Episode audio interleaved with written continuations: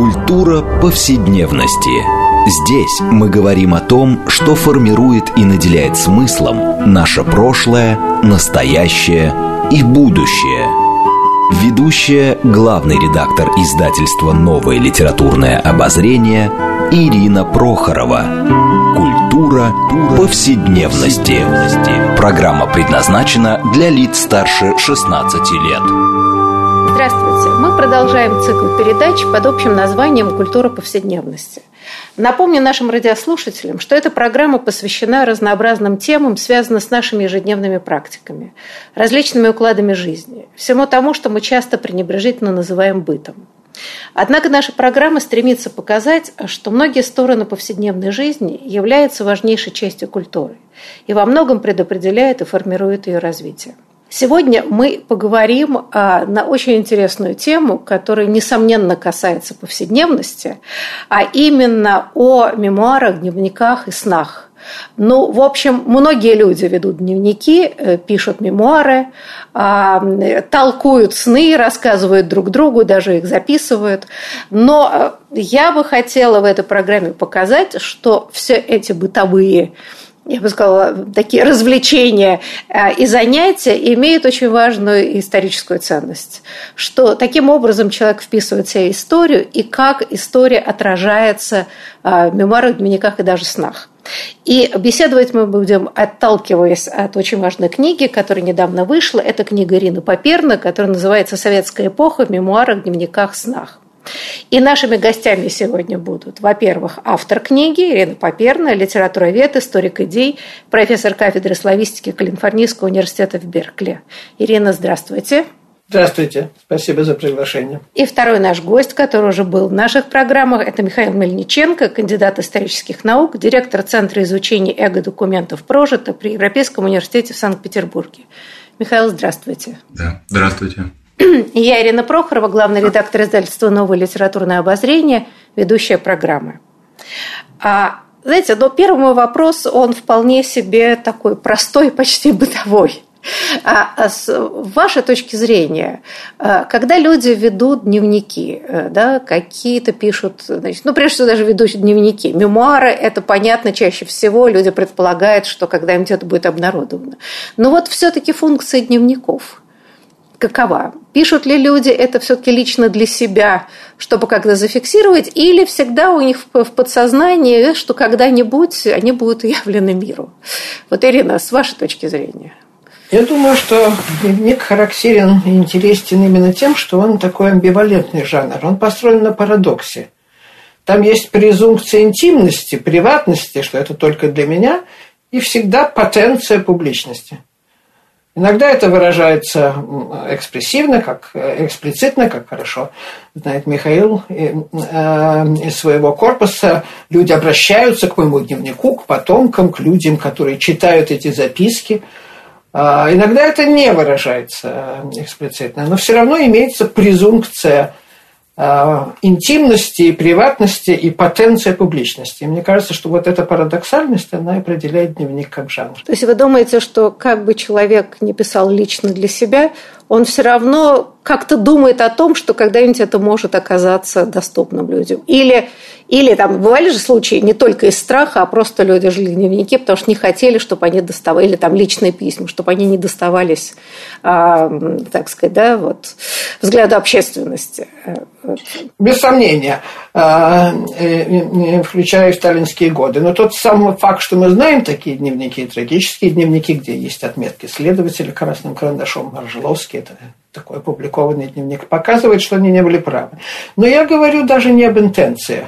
Хотя интенция – это такая вещь, которую трудно определить а, как нам объясняли психоаналитики, не только об интенции, а о самом жанре. Жанр тоже имеет свои презумпции, которые как-то покрывают интенции автора. И вот, вот у жанра есть такая двойная презумпция. И эта презумпция интимности очень важна.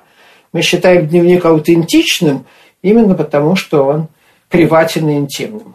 Но при этом мы любим его читать. Э, у читателя ровно тоже... поэтому, ровно поэтому. Ровно поэтому, ровно поэтому. У читателя тоже есть эта двойственность. Он любит читать дневник, потому что он не для меня, а для читателя. Но это как бы как такой вуайеризм, подсматривание замоченную скважину неожиданно. Ты попадаешь ну, в какой-то интимный мир чужой. Всегда интересно, как люди заглядывают в чужие окна, да? Страшно интересно, как живут там люди, да? Вот как-то по-другому это все выстраивается. Миша, а ну, ваше... это, это легимитизировано. Вот Михаил показал, что что мы легитимно можем в институции прочитать чужие дневники. Миша, ну, ну, и кроме того, личный дневник – это не тот жанр, который можно самостоятельно изобрести. И большинство авторов личных дневников учатся ведению по каким-то образцам. И эти образцы, опять же, в большинстве случаев это уже опубликованные дневники. То есть люди, э, включаясь в ведение дневника, э, имеют опыт чтения других чужих дневников, и, соответственно, у них есть понимание, что их тексты э, могут быть прочитаны. И действительно, то, что не уничтожается, то, что бережется как зеницу ока, мне кажется, оно э, или, или прямо, или косвенно подразумевает прочтение или возможность прочтения. А, Ирина, а вот мне, когда, когда я читала вашу книгу, я не, об этом никогда не задумывалась. Я полагала, что жанр дневника довольно такая вещь древняя. А вот вы написали о том, что, в принципе, а, дневник, а, так сказать, записывание каких-то своих мыслей и идей, это вообще довольно недавнее э, изобретение в каком-то смысле, что оно относит нас к концу XVIII века, да, вот, в связи с наполеоновскими войнами, революциями и так далее. А Правда ли это? Ну, трудно сказать, что такое жанр дневника. Есть какие-то прототипы, которые, как всегда, восходят еще к античности, хотя нельзя считать Марка Аврелия дневником, но э, это возможно. Но э, Существует такое понятие, как дневник нового времени. Это другого типа жанр. И исследователи дневника любят говорить о 17 веке, о Пипсе. Это знаменитый дневник – о нем, о, о нем многом писали, именно как к такой революции в отношении к дневнику, связанной с новым временем и с революцией в отношении к индивиду. В 17 веке это еще не отношение к индивиду, это отношение ко времени. Эти зафиксирование себя во времени, которая есть такая гипотеза, она, что оно происходит из финансовых книг, э, такая отчетность о прохождении времени, которое связано с, с отчетностью э, э, использования, использования денег. А, и дальше этот дневник в соответствии с новым временем модифицируется. Дневники протестантов и пиетистов 17-18 века – это новый факт, это уже дневник такого погружение в себя и, и самосовершенствование. И, э, и стилизация, которую вы упомянули, наполеоновские войны, это новый тип дневника. Постромантический дневник становится дневником историческим, это, э, связанный с появлением исторического сознания. Это такая довольно стандартная классификация, но я думаю, что она правдивая.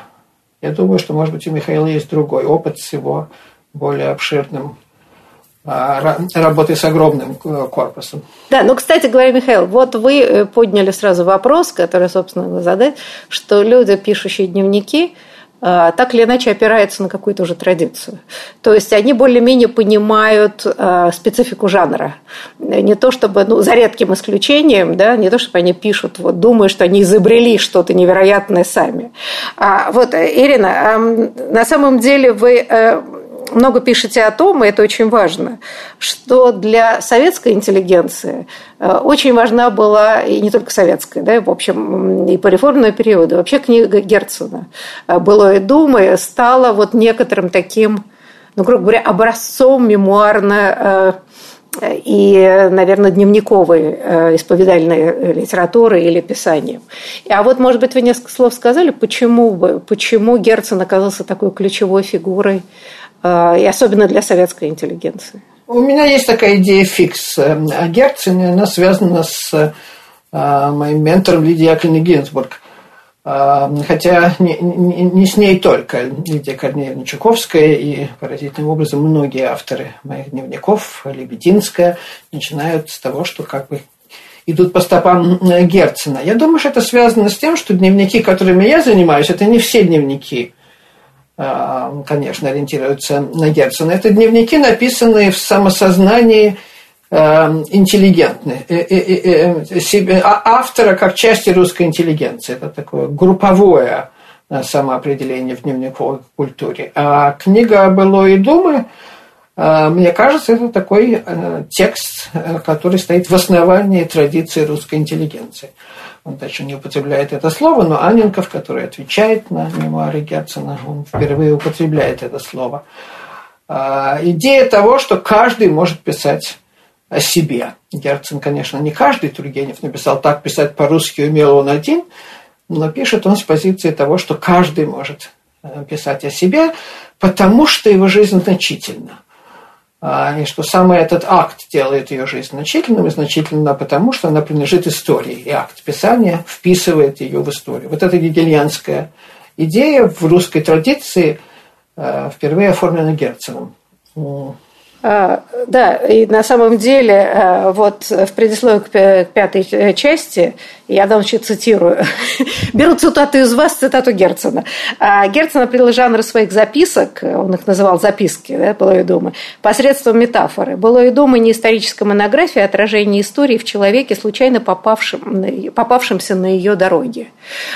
И вот на самом деле я думаю, что действительно, если читать мемуары и записки, и дневники, особенно советской эпохи, то, мне кажется, совершенно справедливо показывали, что действительно себя так люди и ощущали. Есть огромная история, э, там, абсолютный дух, э, часто который выражался значит, в фигуре Сталина, пусть и зловещий. И вот люди, которые попадаются на дороге. А вот, Миша, скажите, ведь вы очень много публикуете самых разных дневников, мемуарах у себя на прожито. А, а вот вы видите в этих э, дневниках, причем там люди, естественно, разных социальных групп, и образованные люди, но которых всегда больше, ясно дело, и не очень образованные.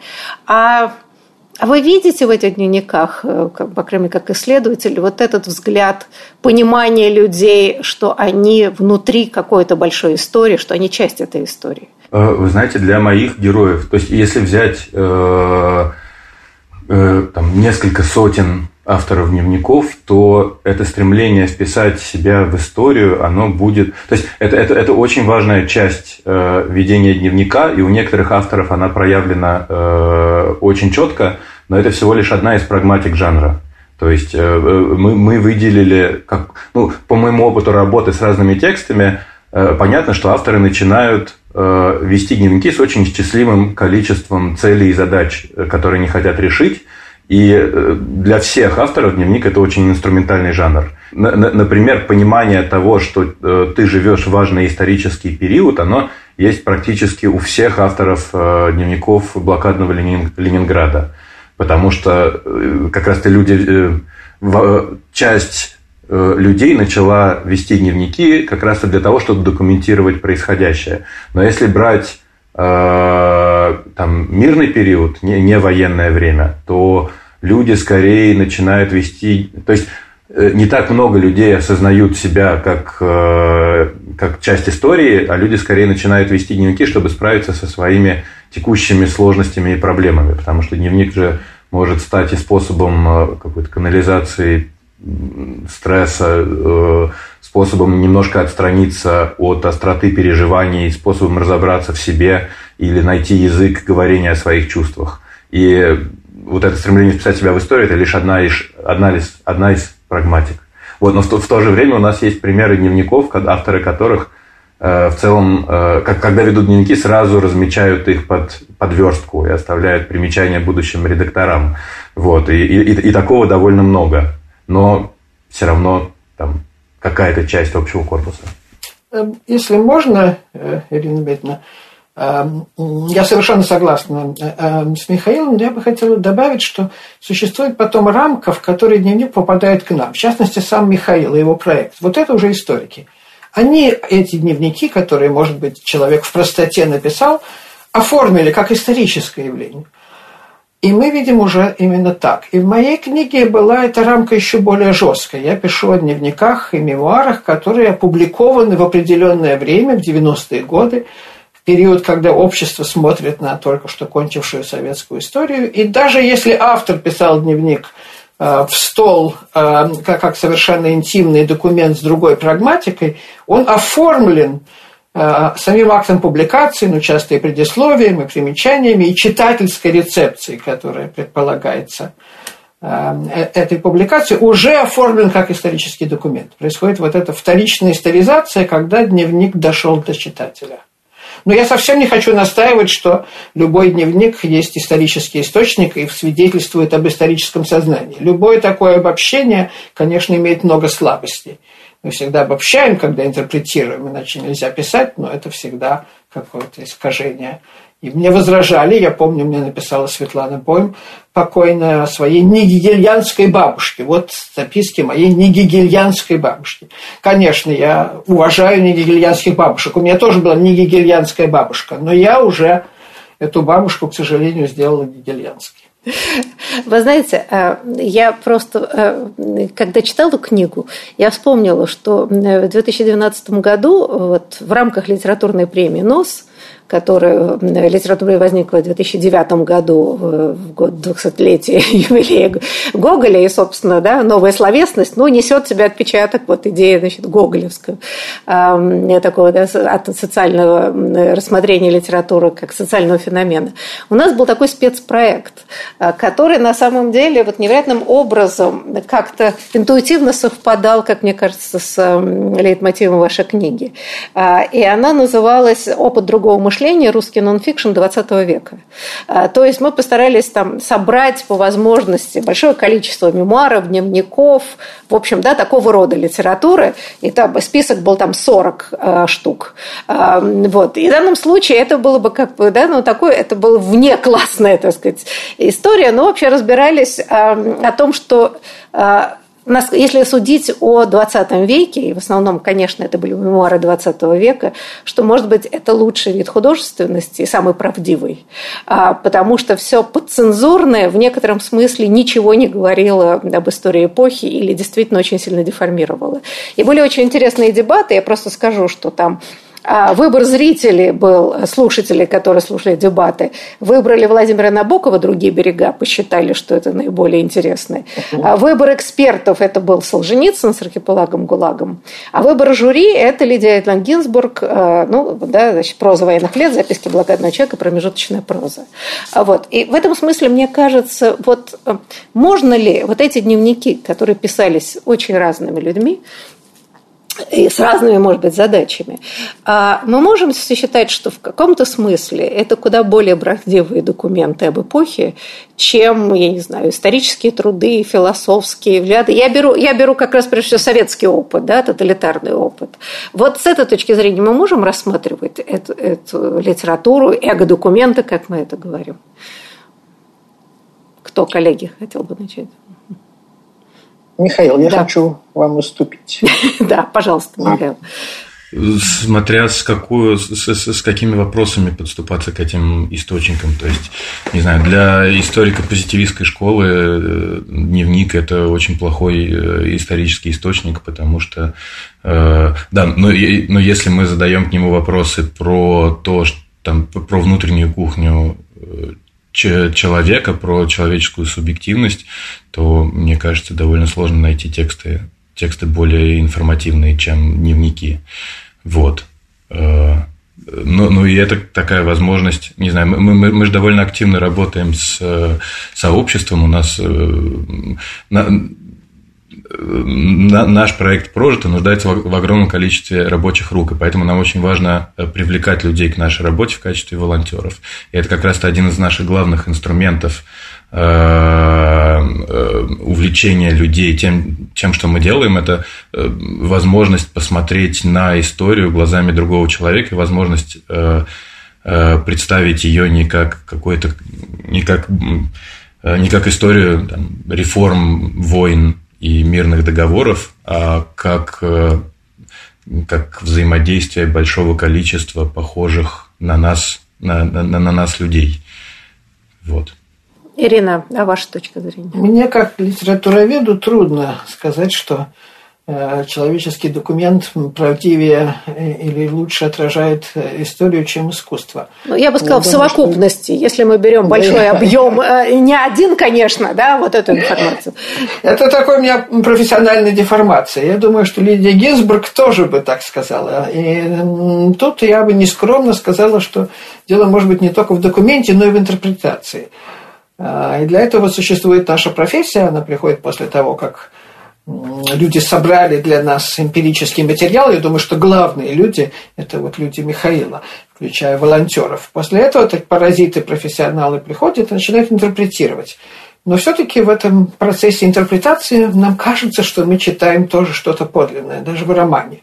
А в документе нам кажется, что мы тоже читаем что-то искусственное, построенное. Мы как-то все превращаем в артефакт, который можно прочесть как подлинный. Но при этом по-человечески, читая дневники, я испытываю вот это страшное чувство, что передо мной подлинный документ. Не уверена, что читая другие берега, я испытываю такое чувство. Все-таки я знаю, что Набоков романист. А, но читая записки Гинзбург, которые тоже, конечно, построены, там отделано каждое слово. Но, тем не менее, там есть вот эта ориентация на подлинность. Но читая записки крестьянской женщины Киселевой, которые опубликованы благодаря огромному труду Козловой и Сандомирской, а, я тоже испытываю вот это чувство прикосновения к подлинному. Я думаю, что держа в руках сам документ, как это делается, люди, которые работают с прожитым, это чувство еще сильнее. Вы знаете что, но вот мой вопрос был связан же вот с чем. А, вы сами пишете, Ирина, в книге о том, что э, практически, ну, вы анализируете большое количество документов, не все, может быть, да, но прочитано значительно больше, что они все так или иначе говорят о катастрофическом опыте. А, и даже те, кто были лояльны советской власти, да, в дневниках и в мемуарах, и все равно да, это некоторый опыт эм, переживаний, трагедии и так далее. И в этом смысле э, эти мемуары, ну, во всяком случае, если они реально писались, или стол, или как бы, да, люди воспоминаний, особенно в дневниках, но, наверное, трудно найти какое-нибудь нечто подобное, что было, скажем, в официальной культуре. Вот здесь же есть такой невероятный водораздел. А, во многом очарование э, уже советского прошлого сейчас строится вовсе не на чтении этих дневников и мемуарах, а строится на официальном искусстве, которое продолжает вращаться в медиа, да, и вот там благодать, там невероятный энтузиазм, там, значит, равенство, братство, высокие отношения, ну и так далее, и так далее. А, и разительно, когда ты читаешь человеческий документ, пусть это Евгения Киселева, которая полуграмотная и вполне себе лояльная женщина, которая смотрит телевизор, или там Лидия Гинзбург, или Чуковского, все равно все эти тексты, как, между прочим, и большая часть песен гражданской и э, Великой Отечественной войны, они все печальные, назовем это простым словом. Так вот, я об этом говорила. Не является ли это лучшим свидетельством сути этой драматической эпохи, э, в, так сказать, взламывающей эту идеологическую решетку, э, которая очень сильна? Вполне согласна. Мне как раз бросилось в глаза, читая этот корпус – опубликованный в 90-е годы, когда советская власть рушится, этот катастрофизм, который есть даже у лояльных граждан. Тогда главное писали не лояльные граждане, но лояльные граждане все-таки появляются количественно, э, не им принадлежит э, сцена, но они появляются. Но даже лояльные граждане пишут о своей судьбе как катастрофической. Даже полуграмотная крестьянка, она хочет, чтобы на основе ее фильм, ее жизни сделали фильм, она ничего не знает о терроре, она знает о голоде, она пережила голод 1932 года на Украине. Но когда она в Украине, но когда она хочет, чтобы из ее записок сделали фильм, она пишет о катастрофе. Для нее катастрофа – это война. А, я думаю, что в советской официальной культуре тоже есть э, трагизм. Он связан с войной. Да? Разрешено э, писать о войне как о трагической. Э,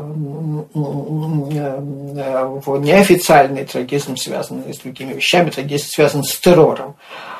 А, но вот советская история как катастрофическая, без сомнения, в этом корпусе есть, особенно в том корпусе, который появился в 90-е годы. Всегда есть исключения, и мне кажется, что они приятно подтверждают правила. Записки библиотекаря со счастливой судьбой, есть такая книга. И немедленно библиотекари, которые вместе с ней работали, Житомирская, отвечает, не могу понять, в одной ли мы работали библиотеке. Вот мы вынуждены ненадолго прерваться, как всегда, на самом интересном месте и теме, когда мы обсуждаем. Но после перерыва мы вернемся к разговору о важности понимания и изучения мемуаров дневников и даже снов, о чем пойдет речь в второй части. Так что, пожалуйста, не переключайтесь.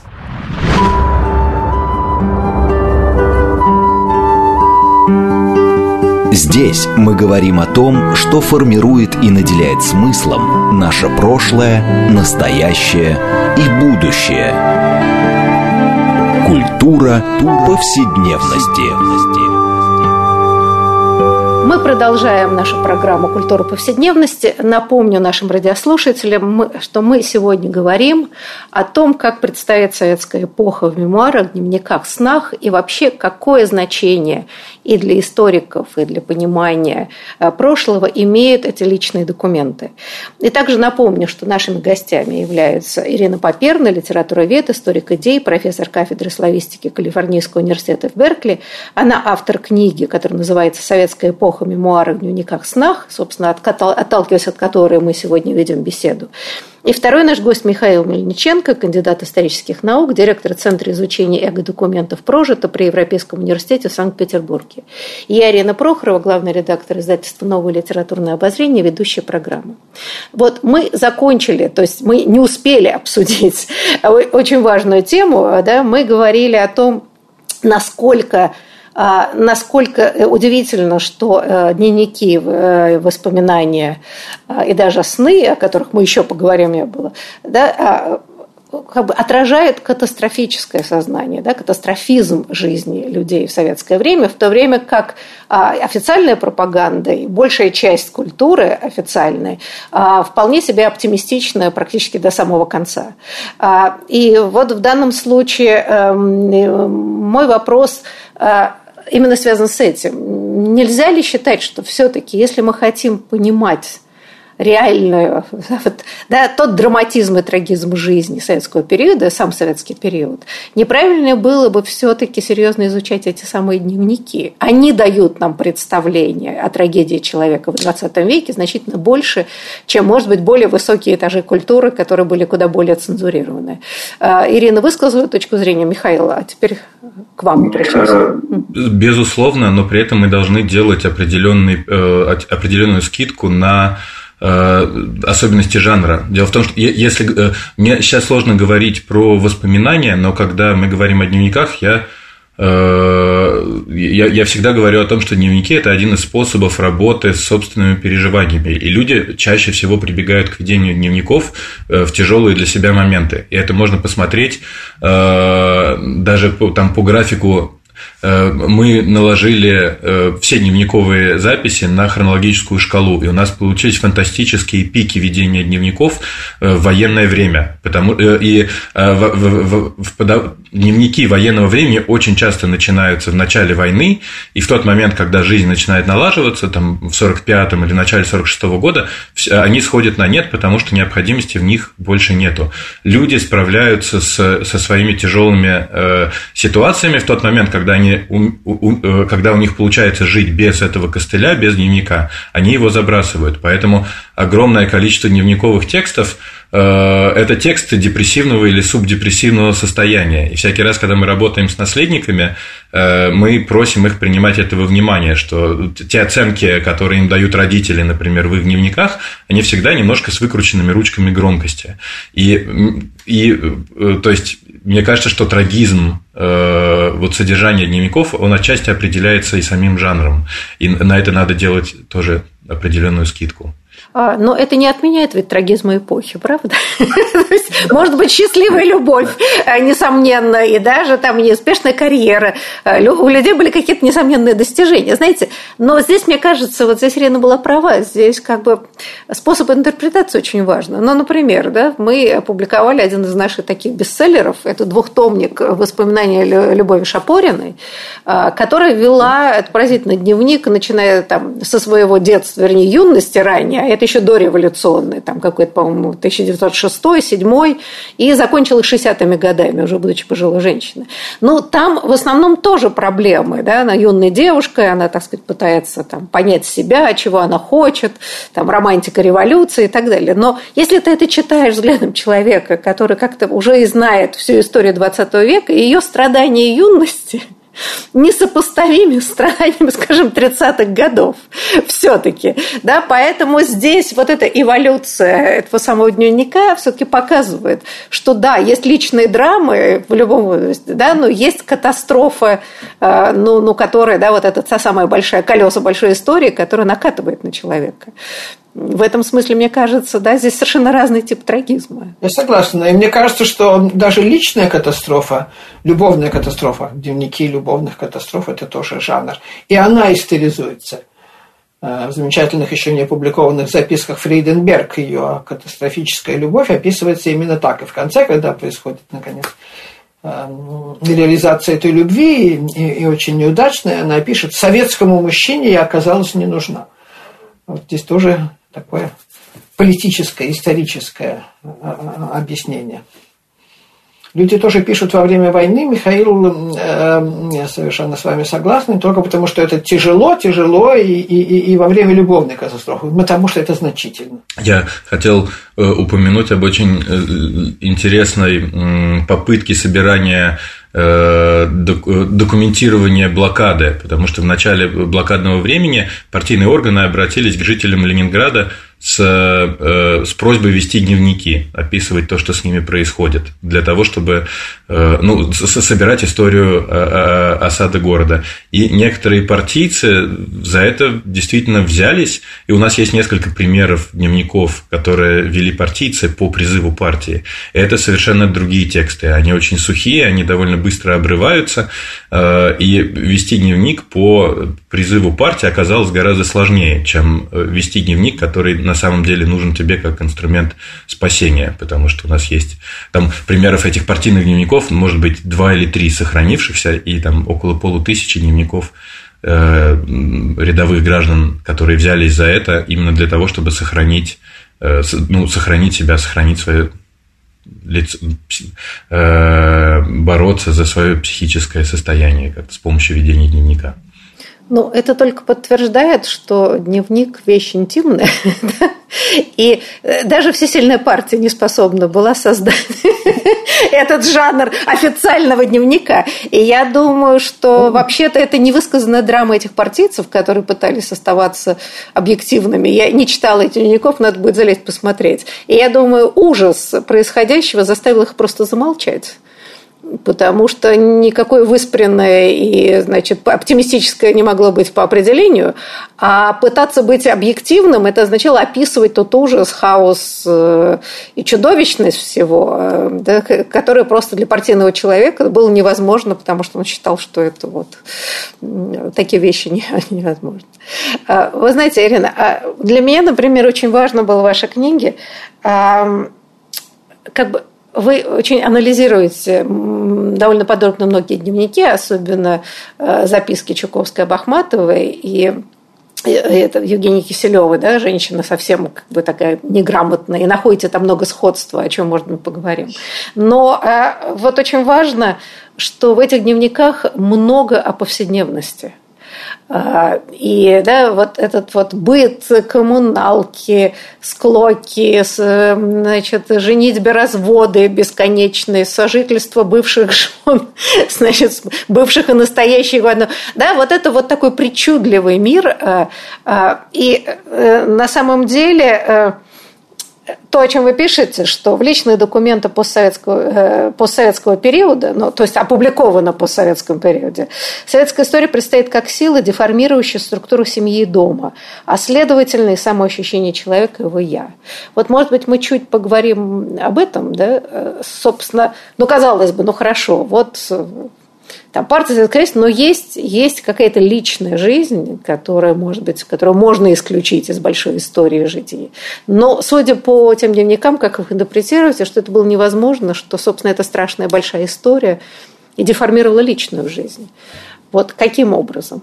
Это показалось мне поразительной чертой этих дневников. И я хочу как-то свою защиту, защиту интерпретации сказать, что я стараюсь все-таки работать с текстом.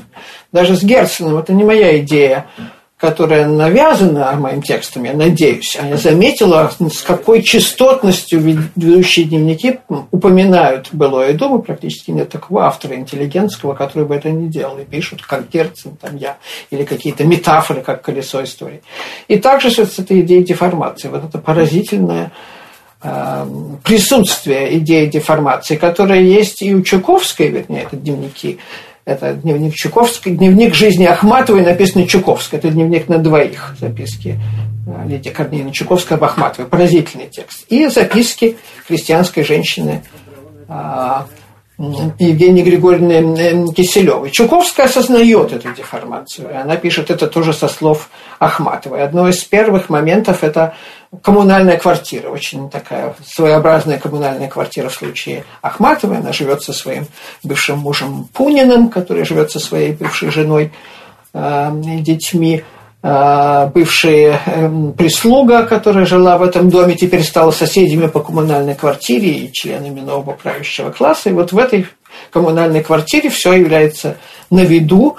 Э, Ахматова подозревает, что э, прислуга, которая является и для нее домработницей, теперь соседкой, стучит на нее в органы НКВД, и тем не менее она глубоко привязана к детям – Эм, этой женщины. И это воспринимается как такой микрокосм советской власти, которая поместила это в общем открытом взору пространстве, которое деформирует их жизнь в кухне, в туалете, во сне, в каждом физиологическом, психологическом и интимном акте уже самим тем, что оно создало это пространство уникального смешения классов с целью в частности, присмотра друг за другом, из которого нет никакого выхода. И у крестьянки Киселевой, у которого нет такого чувства э, о том, что присутствует государство. И государство, тем не менее, таким же образом присутствует. Это уже видит интерпретатор. В частности, видит телевизора. Она проводит много времени за телевизором, и через телевизор государство вторгается в жизнь этой женщины, э, в частности, пропагандой войны уже в 70-е годы, пропаганды страха войны, ужаса, угрозы ядерной войны, которая вызывает у нее воспоминания о страшных пережитых моментах Великой Отечественной войны. Так что ее, в конце концов, соседи э, вызывают скорую помощь и увозят э, в больницу. Вот это тоже вторжение государства э, в ее интимную жизнь, в данном случае через телевизор и через квартирный вопрос. Она постоянно связана с отношениями с представителями администрации, через них государство, пишет Терешковой для защиты, по случаю квартирного вопроса, э, который страшным образом э, вторгается в жизнь всей ее семьи. А, ну, знаете, ну как раз э, мне кажется очень важная ваша мысль, что, знаете, вот, кстати говоря, отношение к коммуналке – в нынешней ностальгической э, вот такой мутной волне.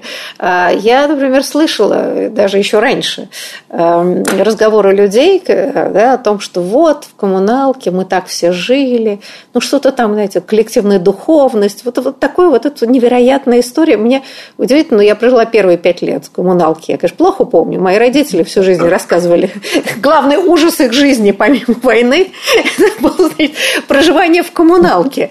А вот, и э, мне кажется, очень важная ваша мысль о том, что это э, такое насильственное сожительство, да, вот, принудительное, это как э, тоже форма контроля государственного.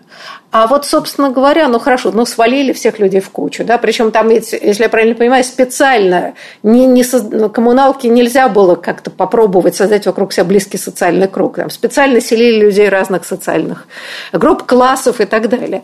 Вот в чем вы считаете вообще в такой политике и все прочее, это тоже как форма контроля? Контроля над чем? Без сомнения, это форма контроля. Это, это, это, конечно, форма, связанная с тем, что были большие трудности с жильем. Но это форма контроля и, и, и, и, и по интенции государственной, и по тому, как это получилось, как это функционировало, даже без, э, без интенции. Но я говорю сейчас о коммуналке, потому что, как вы заметили, дневники – это об, о бытии, о повседневности, об интимном. И здесь дом, э, и семья, и повседневная жизнь на кухне – играет большую роль. И я заметила, что практически нет действительно такого мемуара. Здесь я остановлю себя, я преувеличиваю. Во многих мемуарах и дневниках коммунальная квартира выступает как метафора вот этой специфической советской э, жизни. И это метафора ограничения, метафора, да, навязанной интимности, э, э, насилия совместностью, насилия коллективностью – ну, собственно, отсутствие личного пространства – это же и есть форма насилия и контроля. Да, отсутствие личного пространства, а, а, отсутствие приватности. Вольтер Беннемин в своем московском дневнике написал, э, большевики отменили частную жизнь. Вот отмена частной жизни большевиками, она не идеологизировалась в коммунальной квартире, но она э, происходит, да. И, да, смешением социальных классов. Э, здесь. И использованием этот институт социальной квартиры использовался для контроля соседей над соседями. Я провела свое детство в коммунальной квартире, и до сих пор кошмарные сны в Калифорнии у меня в коммунальной квартире. Э, и вот идея того, что это, это разные классы у нас, это очень была. Эм, ветераны, инвалиды войны, приехавшие из деревни, которые поселялись с интеллигентами, про которых, даже если они этого не делали, мои родители считали, что они на них стучат, как Ахматова считала, что соседка по коммунальной квартире на нее стучит. Но, тем не менее, она очень любила ее детей. Вот, вот это страшное, страшное парадоксальное сочетание – интимности и насилия. Ну, такая классовая борьба, которая была перенесена и в личную жизнь, а, потому что все погромные кампании ведь сопровождались склоками внутри коммуналок соответствующие. Да, это, это проходили, ну, мы, по рассказам моих родителей, когда особенно была история врачей-вредителей, бабушка у меня была микробиологом и врачом. Вот, э, в общем, это вот все прелести этого э, коммунальных политических разговоров э, были во всеоружии. Но, э, Миша, может быть, вы хотели что-то добавить здесь? Вот насколько, насколько описание этой интимной в общем, жизнь, знаете, что меня, э, опять же, поражает, это мифологизация советского прошлого, э, что, значит, вот были такие истинные ценности, вот семья, большая любовь, но это же, опять же, да, это официальные советские фильмы про великую любовь. То, что описывается в, э, в дневниках очень многих, это какое-то совершенно такое, извините, декаденство в кавычках, совершенно чудовищный распад вот таких традиционных семейных связей. Вот насколько это видно в тех воспоминаниях, мемуарах и там записках, которые вы публикуете, Миш? Это одна из важных линий напряжения там, в большом количестве дневников, с которыми мы работаем, и иногда это одна из э, как бы сложных для нас вещей, потому что часто нам попадают тексты, э, у, у которых нет владельцев, с которыми люди не Э, то есть обычно, когда мы публикуем текст, мы э, утверждаем его у автора или у его наследников. И когда нам попадают дневники, опис... Э, одна из самых сложных тем, с которыми нам приходится работать, это супружеские измены и отношения внутри семей. И мы сталкиваемся с сюжетами, которые могут задеть там, каких-то упоминаемых людей в дневниках. И поэтому, поэтому да, мы, мы иногда не можем публиковать некоторые тексты, которые попали к нам, вот и условно с помоек, потому что публикация, ну, это слишком болезненный травматический опыт э, в них описывается. Да, ну вот на самом деле, да, вот потрясающе в этом смысле эм, вот эти писания Евгении Киселевой, где она, так сказать, простая женщина, описывает свою семейную жизнь. И первый муж после войны женится на другой женщине, то есть он двоеженится, она и двоеженится, она его, значит, находит, он потом предлагает ей вернуться, второй муж тоже потом где-то заводит еще одну семью, продолжает. И как бы э, это пишет там не, не интеллигент, это и не роман, но тогда картина нравов, послевоенных особенно, да, вот так это можно восстановить, потому что Евгения Киселева, ну, вот такая простая женщина, э, и я думаю, что, я бы сказала, типический персонаж в типических обстоятельствах. Э, Ирина. Меня поразила именно связь, э, вот это какая-то, какой-то параллелизм между судьбой Ахматовой и судьбой Киселевой, как они это описывают, или как Чуковская описывает это для Ахматовой, да. Гинзбург сформулировала замечательную формулу, когда ее приглашали обедать с Пунинами и Ахматовой за одним столом и а, а, обедать за одним столом с женой своего мужа. И крестьянка Киселева, который муж уходит не то, что одну семью завел, он несколько других семей завел. А, он был трое женец. И когда она однажды обедает тоже вот со своим мужем и его новой женой, хотя, хотя он с ней не разошелся, она тоже не знает, как это назвать. И тоже, как и Гинзбург, она пишет, от меня женился старается найти какое-то представление. Мне, да, кажется, что в этом есть что-то советское. Конечно, в западных дневниках возникает, конечно, эта параллель. Есть такое, и есть такие безобразия. А, но в советском документе это интерпретируется как часть вот этой новой советской реальности. Даже человеком лояльным. Все равно. Вот это наша трудная жизнь. Для Киселева и все это произошло из-за войны. И это произошло во время, что во время войны муж ее стал офицером. Ему, дураку, ведь он же офицер, можно жениться от живой жены. Это как привилегия рассматривается. Он перешел в другой, да. в привилегированный класс. И война, война нас разлучила. И вот там он, конечно, женился. Вот это историческое объяснение и советское объяснение – оно отличает, я думаю, корпус советских документов. Но мне бы не хотелось, чтобы мы э, считали, что интеллигенты как-то только страдают в коммунальной квартире. У них тоже были привилегии. Э, такие советская власть давала интеллигентам, писателям привилегии. Эти привилегии, конечно, вызывали страшное раздражение у рабочего класса. Это есть в дневниках Чайковской. Я помню это из своей коммунальной квартиры. У нас был телефон, он стоял в нашей комнате а у соседей телефона не было. Ну, это вот действительно, вы были просто... Но я, например, знаю, что научным работникам а, разрешалось потреблять больше электричества.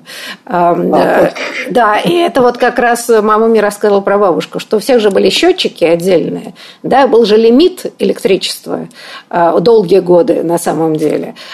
И научным работникам позволялось официально там сжигать больше киловатт, а, чем, чем значит, простым смертным. И э, понимаешь вообще степень, когда вот такие мелочи вдруг рассказываются, мне кажется, они поражают значительно больше, чем описание каких-нибудь вселенских кошмаров. Uh-huh. Потому что, когда говорят, сколько миллионов людей э, погибло, то эта цифра становится часто абстрактной. А вот мне кажется, чем важны и интересны такие дневники, вот эти микроистории, а они, мне кажется, описывают, ну, в общем, часто бесчеловеческие условия жизни, в которых люди существовали. И вот эти так называемые привилегии, да, которые вообще, так сказать, связаны были просто с выживаемостью элементарно, да, чуть лучше паек, особенно в блокадном Ленинграде, но здесь, мне кажется, Миша Мельниченко может рассказать больше об этом. Нет, я, наверное, не, не, не, не возьму сейчас говорить с уверенностью о, о, о непосредственно о блокаде, то есть я скорее про дневники и про документирование это в, э, в текстах. Есть замечательная фраза той же Фрейденберг в ее блокадных записках. Были разные категории пайки разные категории люди. От, э, э, от этого зависело выживание, жизнь или смерть. Она понимает, что она привилегированной категории, как доктор наук, она получает паек первой категории, а ее мать нет. И они могут выжить только если она делится своим пайком. И она понимает, что если бы она сама пользовалась своим полком первой категории, она бы точно выжила. Отделяясь с матерью, они, может быть, уже обе погибнут. Вот, вот в этой ситуации она пишет, что созданы люди разной категории через создание разной категории пайков. А, вы знаете, вот мы, к сожалению, я все обещала, что мы поговорим о снах террора, да? а программа наша закончилась, потому что много было важного и интересного в связи с эм, дневниками. Но я думаю, что радиослушатели почитают книгу, и мне кажется, действительно важная тема как сны, э, как бы, да, как история и страх, и ужасы проходили через сны, если их интерпретировать. И удивительно, что во многих дневниках мемуарах было огромное количество снов. Люди записывали сны и пытались их толковать. А таким образом, пытаясь понять, вот, что они значат, значит ли они беду, или значит, что как-то эту беду можно отвести или это не о том. Да? Меня, например, там поразила история э, в народном сознании увидеть церковь, это к тюрьме. А, и Ирина, ваш, э, там э, И интеллигент, и э, простой человек, да, видя этот сон, ну, то есть, да, где, где появляется церковь, одинаково это интерпретирует. Я забыла, кто из интеллектуалов видел похожий сон. Мелитинский. Мелитинский, вот, вот, вот. Да. И да, этот Аржановский, кажется, рабочий, да, который тоже... Крестьянин. Крестьянин видел этот сон. И удивительно, что люди разных классов и сословий видели одни и те же сны в определенный период. Но... И оба оказались в тюрьме. И оба оказались в тюрьме, да. Ну вот на этой не очень оптимистической ноте нам придется закончить наш разговор. А, большое спасибо а, нашим гостям. И надеюсь, что мы в будущем еще вернемся к разговору о личных документах как важнейших свидетелей, специфических свидетелей эпохи истории. Спасибо. Спасибо вам. Спасибо.